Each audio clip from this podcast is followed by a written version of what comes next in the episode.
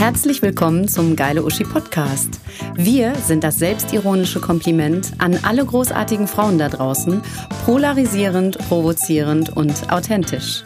Hier gibt es inspirierende Persönlichkeiten mit spannenden Werdegängen, bewegenden Geschichten und Wow-Faktor. Viel Spaß! It's just Katja Michalek ist eine echte Kämpferin. Sie ist die Gewinnerin unserer großen Wildcard-Aktion. Aus 22 supertollen Kandidatinnen wurde sie von der Uschi Crew auserwählt. Aufgewachsen in Kenia, in vier verschiedenen Ländern gelebt, 20-jährige Konzernkarriere und dann mit Anfang 40 der Entschluss. Ich mache mich jetzt als Coach selbstständig. Mit zwei kleinen Kindern. Katja schreibt mehrere Bücher. Geht als Speakerin auf Bühnen. Sie ist eine Anpackerin, eine Macherin, eine Krisenstrotzerin. Bis das Leben eine ordentliche Klatsche für sie parat hatte. Denn Optimismus und Pragmatismus hin oder her, wenn dich deine Emotionen völlig aus der Bahn werfen, bist du machtlos. Trotz allem Wissen über Resilienz und Krisenmanagement. Was Katja in der Zeit gelernt hat und was Resilienz wirklich bedeutet, das erzählt sie uns jetzt.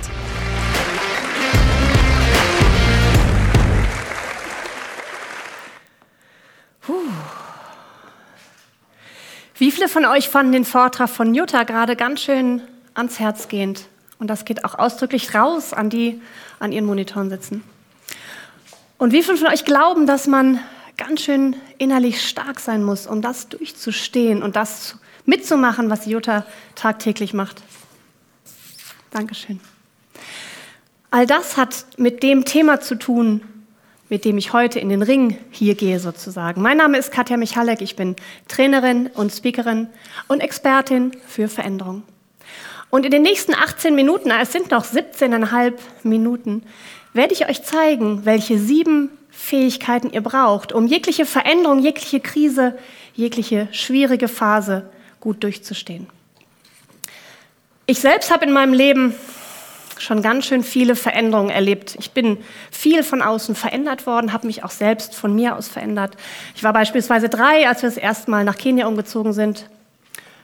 Habe dann bei Lufthansa gelernt, 20 Jahre im Konzern gearbeitet, in, ja, an fünf verschiedenen Standorten in, auf zwei Kontinenten und habe mich dann schlussendlich mit 40 Jahren in die Selbstständigkeit begeben. Als Trainerin und Speakerin, da waren meine Kinder ein und drei Jahre alt. Und egal was passierte, egal welche schwierige Phasen ich hatte, und es waren in den 40 Jahren davor, war so manche schwierige Phase dabei. Da waren Fehlgeburten dabei, schwere Erkrankungen im näheren Umfeld. Und ich bin immer wieder schnell aufgestanden, habe schnelle Lösungen gefunden, war pragmatisch, optimistisch, anpackend und ganz, ganz schnell wieder fröhlich. Irgendwann hat mich das aber eingeholt. Und ich konnte nicht mehr aufstehen. Und ich habe nicht verstanden, warum. Und ich habe angefangen zu recherchieren und mich in das Thema Resilienz, die mentale Widerstandskraft, die auch da schon mein Trainingsthema war, noch weiter reinzudenken und habe verstanden, dass alle sieben Fäden des resilienten Spinnennetzes beachtet werden sollten. Ich habe dann zwei Bücher darüber geschrieben und Heute unterstütze ich Menschen, die von Veränderungen von außen betroffen sind, in sich selbst die Stärke zu finden und in, in dieser Veränderung ihren eigenen Weg in den persönlichen Erfolg zu gehen. Wenn wir uns mal anschauen, was mit uns passiert, wenn eine Veränderung von außen kommt, und nehmen wir mal das Beispiel, dass der Partner uns verlassen hat. Wie viele von euch haben das schon mal erlebt, dass der Partner oder Partnerin euch verlassen hat?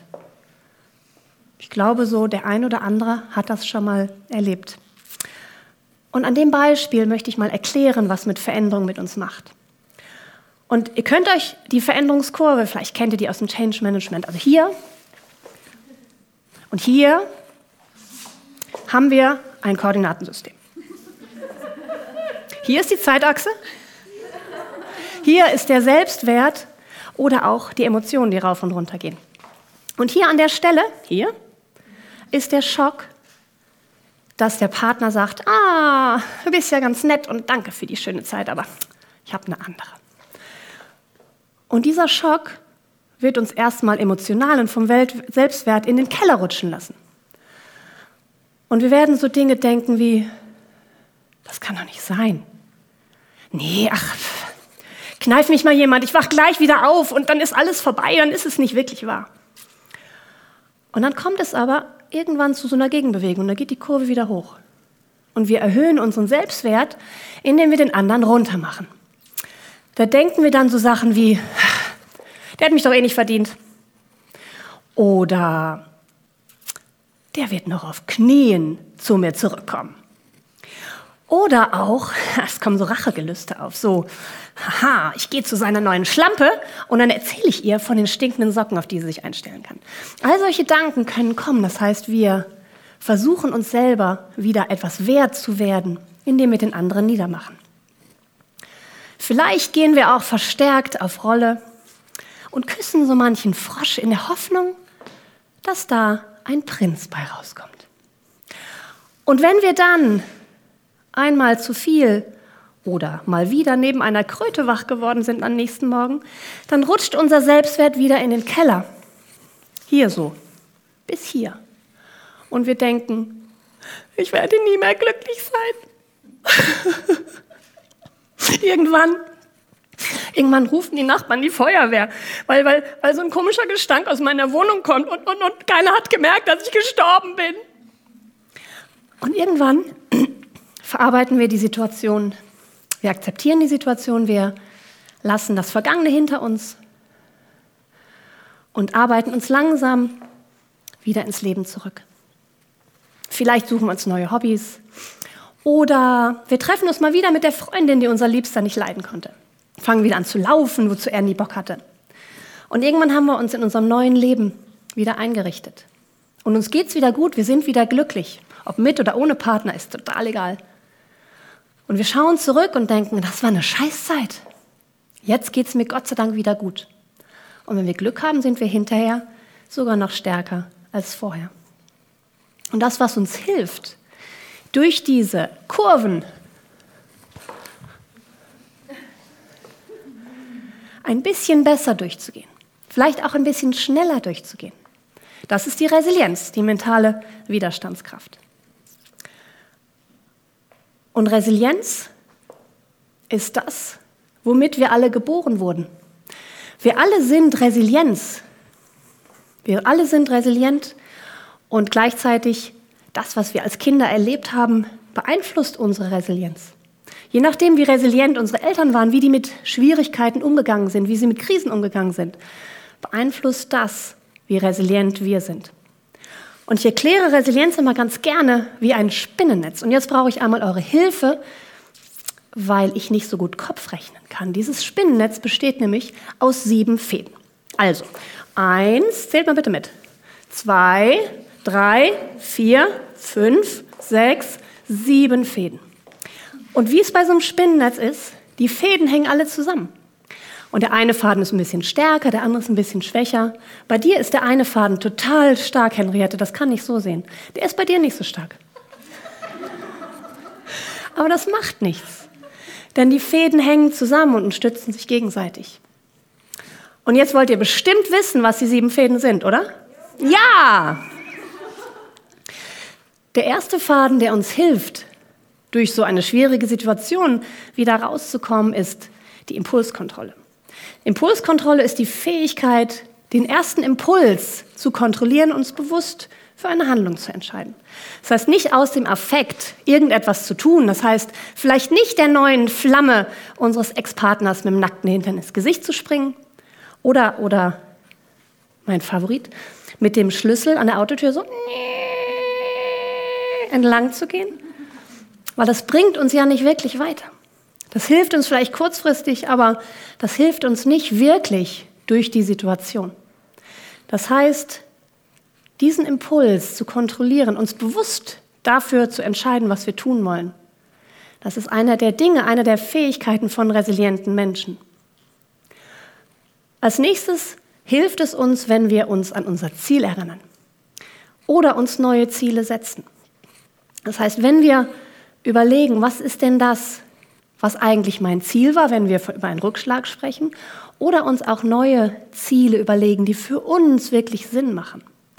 Und das neue Ziel muss nicht unbedingt sein, dass wir uns direkt einen neuen Partner suchen, sondern das neue Ziel kann auch sein, okay, dann trainiere ich halt für den Marathon. Und das hilft uns wieder aufzustehen. Denn dann haben wir wieder, geben wir unserem Leben wieder einen Sinn. Und Zielorientierung kann auch sein, ein Ziel einfach mal fallen zu lassen und es auch loslassen zu können, wenn die Umstände es nicht mehr mit sich bringen. Beispielsweise das Ziel, 500 Leute in München beim Galle Uschi-Kongress zu haben. Wenn Henriette sich auf dieses Ziel verbissen hätte, wie der Hund auf den Knochen, dann stünden wir alle nicht hier, dann wäre nämlich gar nichts passiert. Sondern sie hat sich ein neues Ziel gesetzt. Auch das ist Resilienz. Nun nützt es überhaupt gar nichts, wenn wir uns neue Ziele setzen, wenn wir nicht an uns selber glauben. Und das ist der dritte Faden der Resilienz, nämlich die Selbstwirksamkeit, die Überzeugung, dass wir selbst etwas bewirken können, dass wir selbst einen Einfluss auf den positiven Ausgang haben. Und wenn wir dieses Vertrauen nicht haben, nicht in unsere Stärken, dann brauchen wir gar nichts Neues anzufangen. Und in der Situation, wenn unser Liebster uns verlassen hat, uns daran zu erinnern, dass wir es sehr wohl wert sind, glücklich zu sein. Und dass wir auch Dinge gut können und nicht einfach nur der größte Loser unter der Sonne sind. Wenn wir uns daran erinnern können, wenn wir uns an unsere Stärken wieder erinnern können, wird es uns leichter fallen, wieder aufzustehen. Nun ist es natürlich schön und gut zu wissen, was wir können, was unsere Stärken sind und fest an uns glauben. Aber alles können wir auch nicht beeinflussen. Und da kommt der Optimismus ins Spiel. Die Zuversicht, das Vertrauen daran, dass das Leben für uns ist, dass das, was uns passiert, schon irgendeinen Sinn haben wird und dass das Ende auch wieder gut wird. Auch das zählt dazu. Das ist auch der Glaube ans Universum oder an was auch immer du glauben magst. Zuversicht, Optimismus, fest dran glauben, auch wenn wir jetzt ganz tief im Loch sitzen, dass es irgendwann wieder gut wird. Und dass wir hinterher verstehen, wofür es gut war und was wir daraus lernen sollten.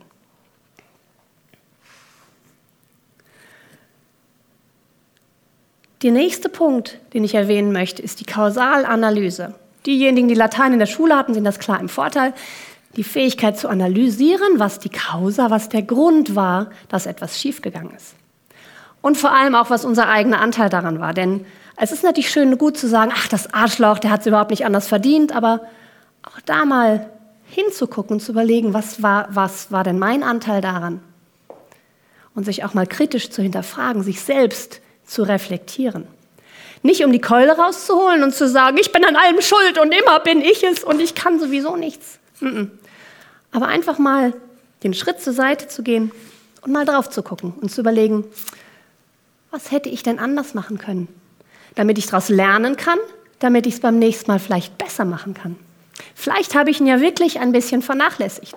Vielleicht war ich so beschäftigt mit was auch immer, dass ich gar nicht wahrgenommen habe, dass er unglücklich ist, weil ich ihn auch nie gefragt habe. Und das reflektieren zu können, hilft uns auch zu verstehen, was wir anders machen können beim nächsten Mal. Und darum geht es bei der Kausalanalyse, dass wir es beim nächsten Mal besser machen können. Und wenn wir im Unternehmens, in Unternehmenskontext gucken, dann wäre Kausalanalyse die Voraussetzung für eine gute, gute Fehlerkultur, aber das mal nur so am Rande uns in andere Menschen hineinzuversetzen, ist der sechste Faden, den ich gerne erwähnen möchte, nämlich die Empathie. Und Empathie ist das, was wir brauchen, was die Grundvoraussetzung dafür ist, dass wir ein stabiles soziales Netz aufbauen. Denn wenn wir uns überhaupt nicht um unsere Freunde kümmern und gar nicht versuchen, uns in sie hineinzufühlen, dann werden sie in schlechten Zeiten auch nicht da sein. Das heißt, die Fähigkeit, dich in andere Menschen hineinzuversetzen, auch der Willen, dich in andere Menschen hineinzuversetzen, ist der sechste Faden der Resilienz. Und gleichzeitig hilft es auch vielleicht, wenn wir uns in die Schuhe des anderen hineinzuversetzen und sagen, okay, das war zwar nicht schön, wie er Schluss gemacht hat, aber aus seiner Sicht konnte er nicht anders. Aus seiner Sicht war das vielleicht die einzig gute Variante oder die beste Variante, die er konnte. Und auch das hilft uns vielleicht, da nochmal einen anderen Blick drauf zu werfen und das Ganze auch anders zu sehen und schneller auch in die Akzeptanz zu kommen. Und nun kommen wir zum siebten Faden der Resilienz. Und das ist der, an dem ich schlussendlich gescheitert bin, nämlich die Emotionssteuerung. Denn wenn wir uns zusammenreißen und unserem Ex nicht die Autotür zerkratzen, wird es in uns drin trotzdem anders aussehen. Wir mögen vielleicht nach außen fröhlich sein, gefasst sein, aber innen drin brodelt's. Und wenn wir es nicht schaffen, diese Emotionen auch wahrzunehmen, auch mal zuzulassen, können wir sie nicht wirklich verarbeiten und gehen lassen. Und sie werden uns irgendwann wieder einholen. Und das ist genau das, was mir passiert ist. Denn ich bin zwar nach schwierigen Situationen dann auch schon mal zusammengebrochen, habe auch schon mal eine Nacht lang geheult, sodass der Notarzt kommen musste. Aber am nächsten Tag war ich wieder aufrecht, war wieder fröhlich, habe wieder Lösungen gesucht und es war wieder vorbei. Was ich gemacht habe, ich habe die Emotionen nämlich fein säuberlich in eine Schublade gesteckt und die Schublade zugemacht. Und das hat zu zwei Dingen geführt. Einerseits ist dann irgendwann diese Kommode innerlich geplatzt in Form meiner Bandscheibe. Und im ersten Jahr meiner Gründung lag ich sechs Wochen flach, was natürlich total toll ist für so einen Unternehmensstart. Und das Zweite, was passiert ist, war für mich noch viel erschreckender.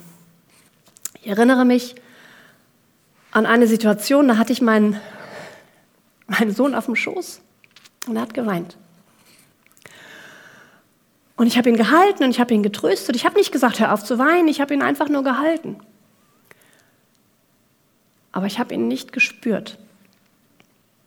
Ich habe dieses weinende Kind nicht gespürt. Und das hat mich so erschreckt. Und dann habe ich angefangen, Gefühlsarbeit zu machen, um auch das zu lernen, diese Gefühle wahrzunehmen. Denn ich habe mich innerlich taub gemacht, weil ich so schnell wieder aufgestanden bin. Zu schnell wieder aufgestanden bin. Ich hatte das Gefühl, ich hatte den Anspruch an mich und hatte das Gefühl, dass die anderen auch den Anspruch an mich hatten, dass ich ganz schnell wieder fröhlich bin. Die starke, fröhliche Katja, die Kämpferin. Das Stehaufmännchen. Das war mein Bild von mir. Und das hat mich aber die Verbindung zu meinem Sohn gekostet, eine Zeit lang.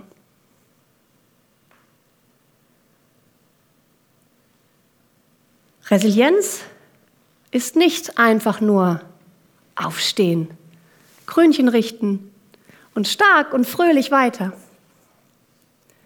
Resilienz ist auch, die eigenen Gefühle einmal wahrzunehmen, auch mal auszusprechen, sie auch mal auszuhalten oder auch mal unserem Gegenüber unsere Gefühle zuzumuten. Nicht um sich in diesen Gefühlen zu sudeln und dort nicht mehr rauszukommen, sondern damit sie wirklich gehen dürfen und damit wir sie nutzen können.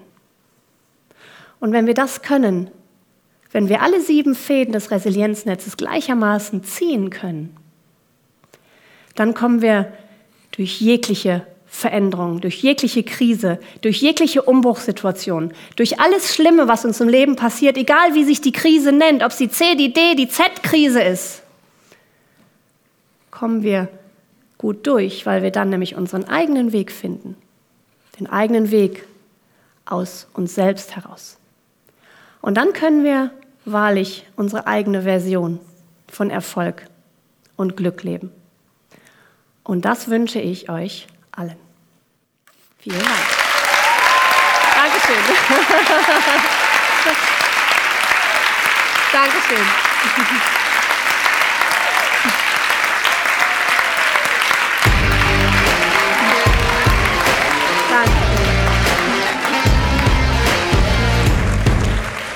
dass, dass du mit Veränderungen gut umgehen kannst, haben wir übrigens daran gemerkt. Äh, die Katja hat den Flipchart bestellt, haben wir irgendwie Weiß ich nicht, vergessen. Ja, dann muss also ich ich sag, dann stelle ich das Flipchart eben pantomimisch dar. Kein Problem. Also sehr geil gemacht. Also ich fand, du brauchst kein Flipchart, Nee, ne, Katja. ich auch, Also ja, es ist ja. viel geiler als so ein schnödes Flipchart. Also. Ich hätte auch gerne erklärt, was die X- und was die Y-Achse ist, aber ich wusste nicht mehr, welche welche ist. Ach Dann habe ich so. lieber weggelassen. Ah, so rum denn, genau. So und so.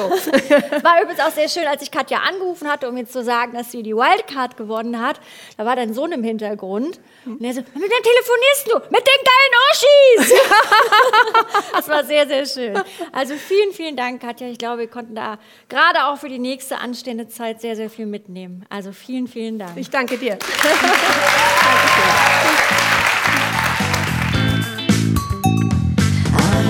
Wenn ihr mehr Super-Uschi-Material sehen oder hören wollt, dann besucht doch unsere Homepage www.geile-uschi.com oder folgt, liked, kommentiert unsere Beiträge auf Instagram. Das ist dann Geile Uschi Kongress.